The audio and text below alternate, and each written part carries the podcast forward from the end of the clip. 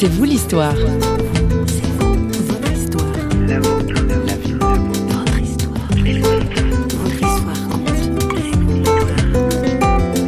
Je lui ai dit, moi je t'ai rien demandé. C'est vrai. De toute façon, il le sait déjà. Puis il sait très bien ce que je pense. Simplement, simplement, il faut que ça soit vocal. Je t'ai rien demandé. Tu as mis ce désir dans mon cœur depuis tout petit. Moi, dans ma tête, je crois rien en toi. Ni la Sainte Trinité, ni tu t'es incarné. Que tu es ressuscité, c'est du bluff ou un coup du démon. Je pose des questions à l'époque à des prêtres. Ils me répondent pas sur les questions que je peux avoir. Alors je lui dis, viens, on fait un petit, un, un petit truc. Un petit signe. Voilà, fait, voilà. voilà. Mais il faut être fou pour aimer Dieu. Deviendrait-on fou dans vous l'histoire aujourd'hui? Si l'on en croit notre invité Jean-Marie Elie Bon, c'est un peu le cas. Son parcours n'a rien de conventionnel.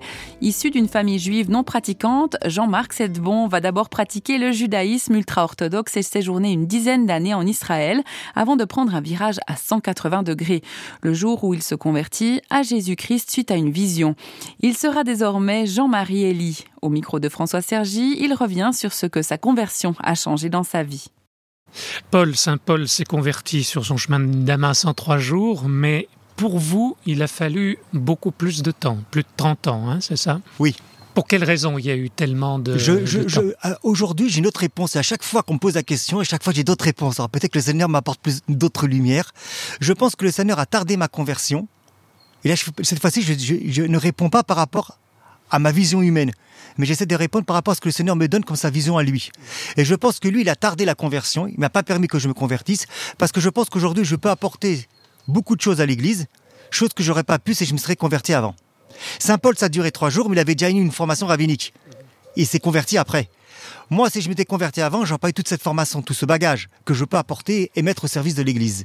Donc je pense que c'est un point fondamental aujourd'hui qui est extrêmement important. Euh, ensuite, humainement parlant, par rapport à l'époque, il y avait des choses bien sûr qui me rebutaient dans le christianisme. Comme il rebutait Saul, faut pas oublier. Comme quoi Comme il rebutait Saül, Saul. Oui. Avant qu'il devienne Saint Paul, il, allait à Damas. Oui. Parce qu'il prenait le Christ comme, euh, comme un dingue. Quoi. Voilà, c'est plus qu'un dingue, c'est un, un hérésique. Donc en fait, vous, vous nous dites là que votre conversion, elle est quelque chose de l'ordre euh, du miracle, surnaturel. du surnaturel. Oui. C'est comme Ratisbonne. Oui. C'est comme Saint Paul. C'est comme le grand rabbin de Rome qui va se convertir en 1948. Mais il y a un choix personnel quand même. Le Seigneur hein te laisse toujours oui, il y a une liberté. Ouais, mais quand tu vois, quand tu vois, quand tu vois des choses, euh, voilà, devant une vision, c'est bien sûr qu'après. Je pense que quand même, on va, on va pas s'étaler sur ça. Bien sûr qu'il y a une chose de liberté, mais je pense que quand même la liberté est un plus ou moins un peu restreint. Quand, quand tu vois une évidence claire, tu as du mal à dire non, quoi, voilà. Alors votre gros problème, mais c'est pas simplement le vôtre, mais il est très évident dans, quand on lit votre itinéraire, c'est cette lutte entre votre cœur et votre tête. Hein. c'est toujours le, cerveau qui, qui, veut raisonner. Oui, oui, c'est important. Oui, oui, c'est important, mais c'est important aussi. Je, aussi, je, je, le dis aussi pour mes frères et grandes sœurs catholiques. Faites attention de ne pas ne, ne servir Dieu qu'avec le cœur parce qu'après on tombe dans l'affectivité ou dans l'émotionnel. Hmm. Et donc vous pouvez le dire aussi pour des pentecôtistes. Voilà exactement. Voilà, pas que pour les catholiques d'ailleurs. Hein. Bon, je suis dans le monde catholique, donc jamais, parce qu'en fait j'ai jamais été chez les pentecôtistes, j'ai jamais été chez les évangélistes, donc s'ils veulent m'inviter avec joie, j'ai jamais été chez les protestants non plus, donc voilà, je peux parler là où je vais. Et donc voilà, c'est important de former l'intelligence. Et oui, c'est vrai qu'à un moment donné il y a un combat. Pourquoi Pas seulement il y a un combat au niveau simplement de la raison, c'est parce que le catholique fonctionne comme le juif. Il y a le magistère de l'Église et la tradition de l'Église qui est très forte, qui est très importante. La synagogue fonctionne de la même façon. Je ne peux pas remettre en doute ce que la tradition de la synagogue dise. Je ne peux pas mhm. remettre en doute ce que les sages de la synagogue disent de l'époque de Jésus ou les grands rabbins. Donc c'est évident que je, crois en leurs propos. Donc il a fallu une lutte permanente pour euh, finalement être convaincu du bien fondé de votre foi en Jésus-Christ. Oui, parce qu'il y a eu une illumination.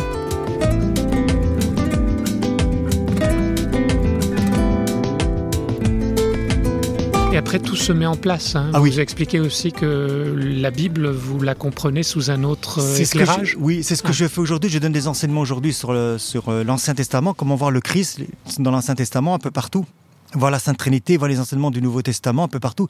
Mais c'est comme Saint Paul, il a une relecture des évangiles. Mais c'est pas que Saint Paul, c'est comme Saint Pierre, c'est comme Saint Jacques, c'est comme Saint Jean, c'est comme euh, le, grand rabbin de Rome. Tous les juifs qui, étaient pratiquants et qui ont reçu une, certaine formation des Écritures vont relire les Écritures saintes à la lumière du Christ. Et c'est autre chose.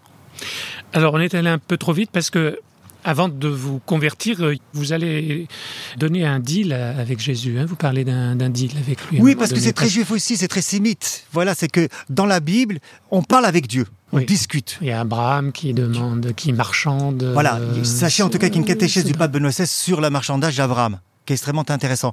Mais en tout cas, Dieu accepte, entre guillemets, ce marchandage. Il discute avec lui. Ça fait partie, voilà, c'est une discussion. Moïse va discuter avec le bon Dieu. Jonas, il veut pas y aller. Il dit non, je je veux pas, il va aller se cacher dans la baleine. En tout cas, il y a cette, cette familiarité avec Dieu. Je trouve que c'est extrêmement important, ça ne veut pas dire qu'on le respecte pas.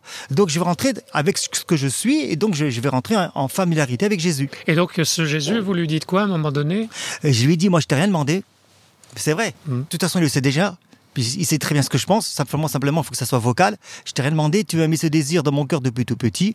Moi, dans ma tête, je crois rien en toi. Ni la Sainte Trinité, ni tu t'es incarné. Que tu es ressuscité, c'est du bluff ou un coup du démon. Je pose des questions à l'époque à des prêtres. Ils me répondent pas sur les questions que je peux avoir. Mmh. Alors, je lui dis, viens, on fait un petit, un, petit truc. Un petit signe. Voilà, voilà. donc je lui dis, euh, Alors, il, va y avoir un signe. Vous allez connaître, là encore, Alors, c'est ce que, excusez-moi, je m'occupe, c'est ce que Isaïe dit au roi Akaz et qui refuse. Oui. Quand il propose un signe. Je demanderai pas de signe. Le roi Akaz refuse, par orgueil. C'est intéressant. Excusez-moi, je vous ai coupé.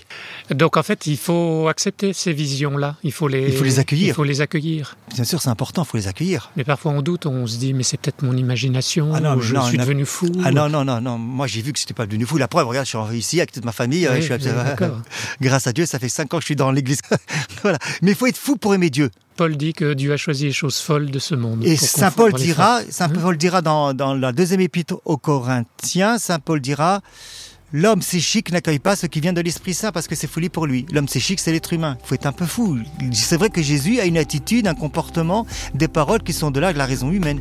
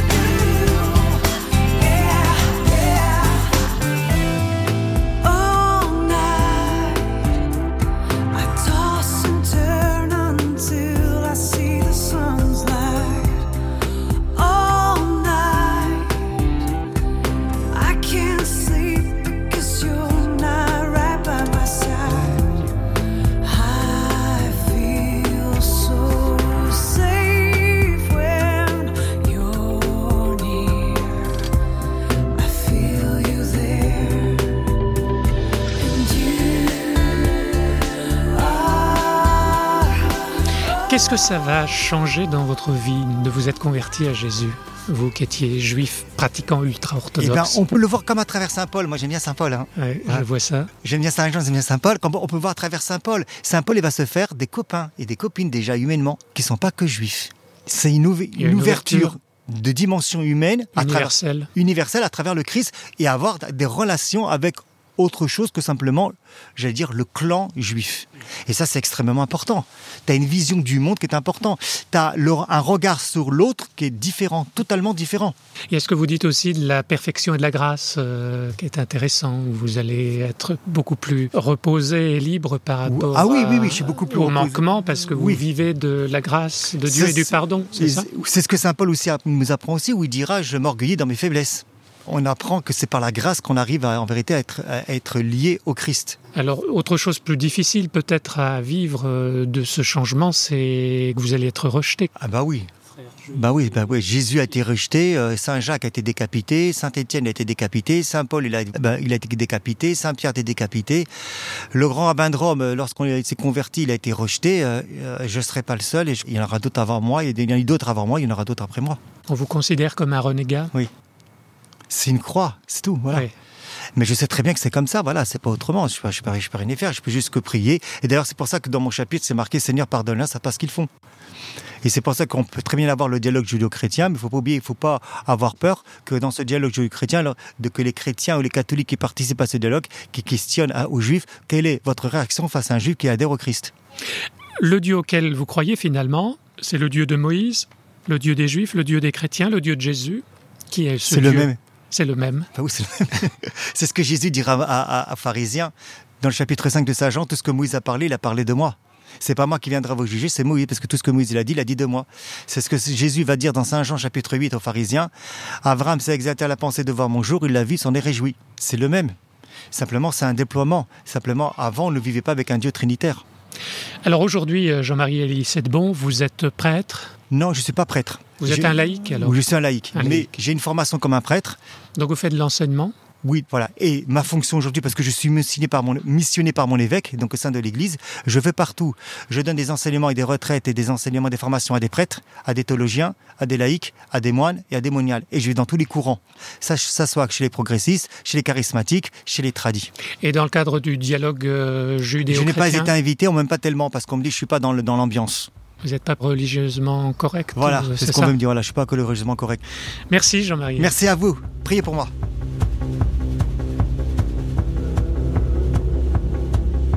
Je marche dans la ville de mes promesses d'enfance. Je la prends plus de vitesse, l'existence. Le bolide qui traçait ma route, à présent flâne au stand des doutes. On verra ce que ça me coûte. Je marche sur le fil de mon premier amour.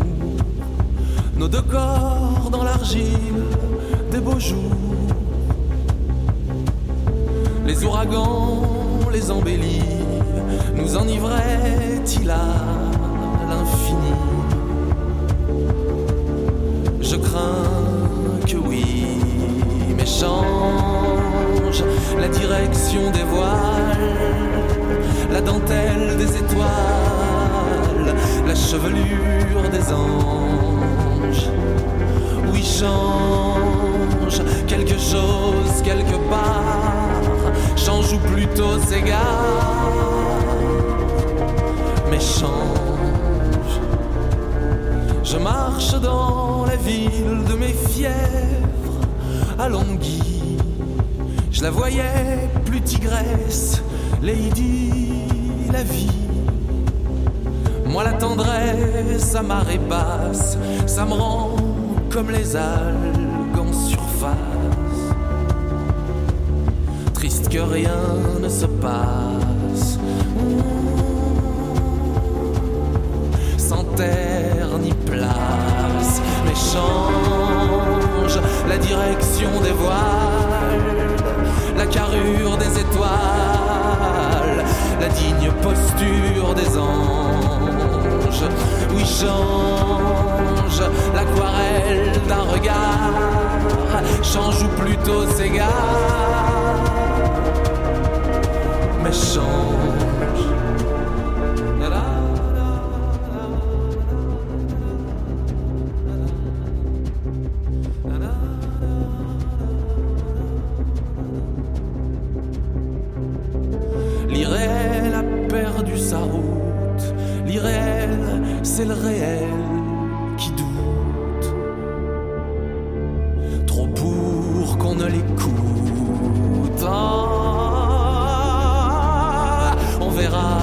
Que ça me coûte au change. L'ampleur max des voiles, le thorax des étoiles, la voltige pure des anges. C'était une invitation au changement, Cyril Mokayesh. Vous souhaitez réagir au témoignage de notre invité N'hésitez pas à nous laisser un message sur le site parole.fm. Et si vous voulez aller plus loin, comprendre le parcours de Jean-Marie Elie Bon, son témoignage a été publié aux éditions Salvator. Vous y trouverez en fin d'ouvrage tout un chapitre sur les différences entre le judaïsme et le christianisme. Quant à moi, je vous quitte jusqu'à la prochaine fois. À plus!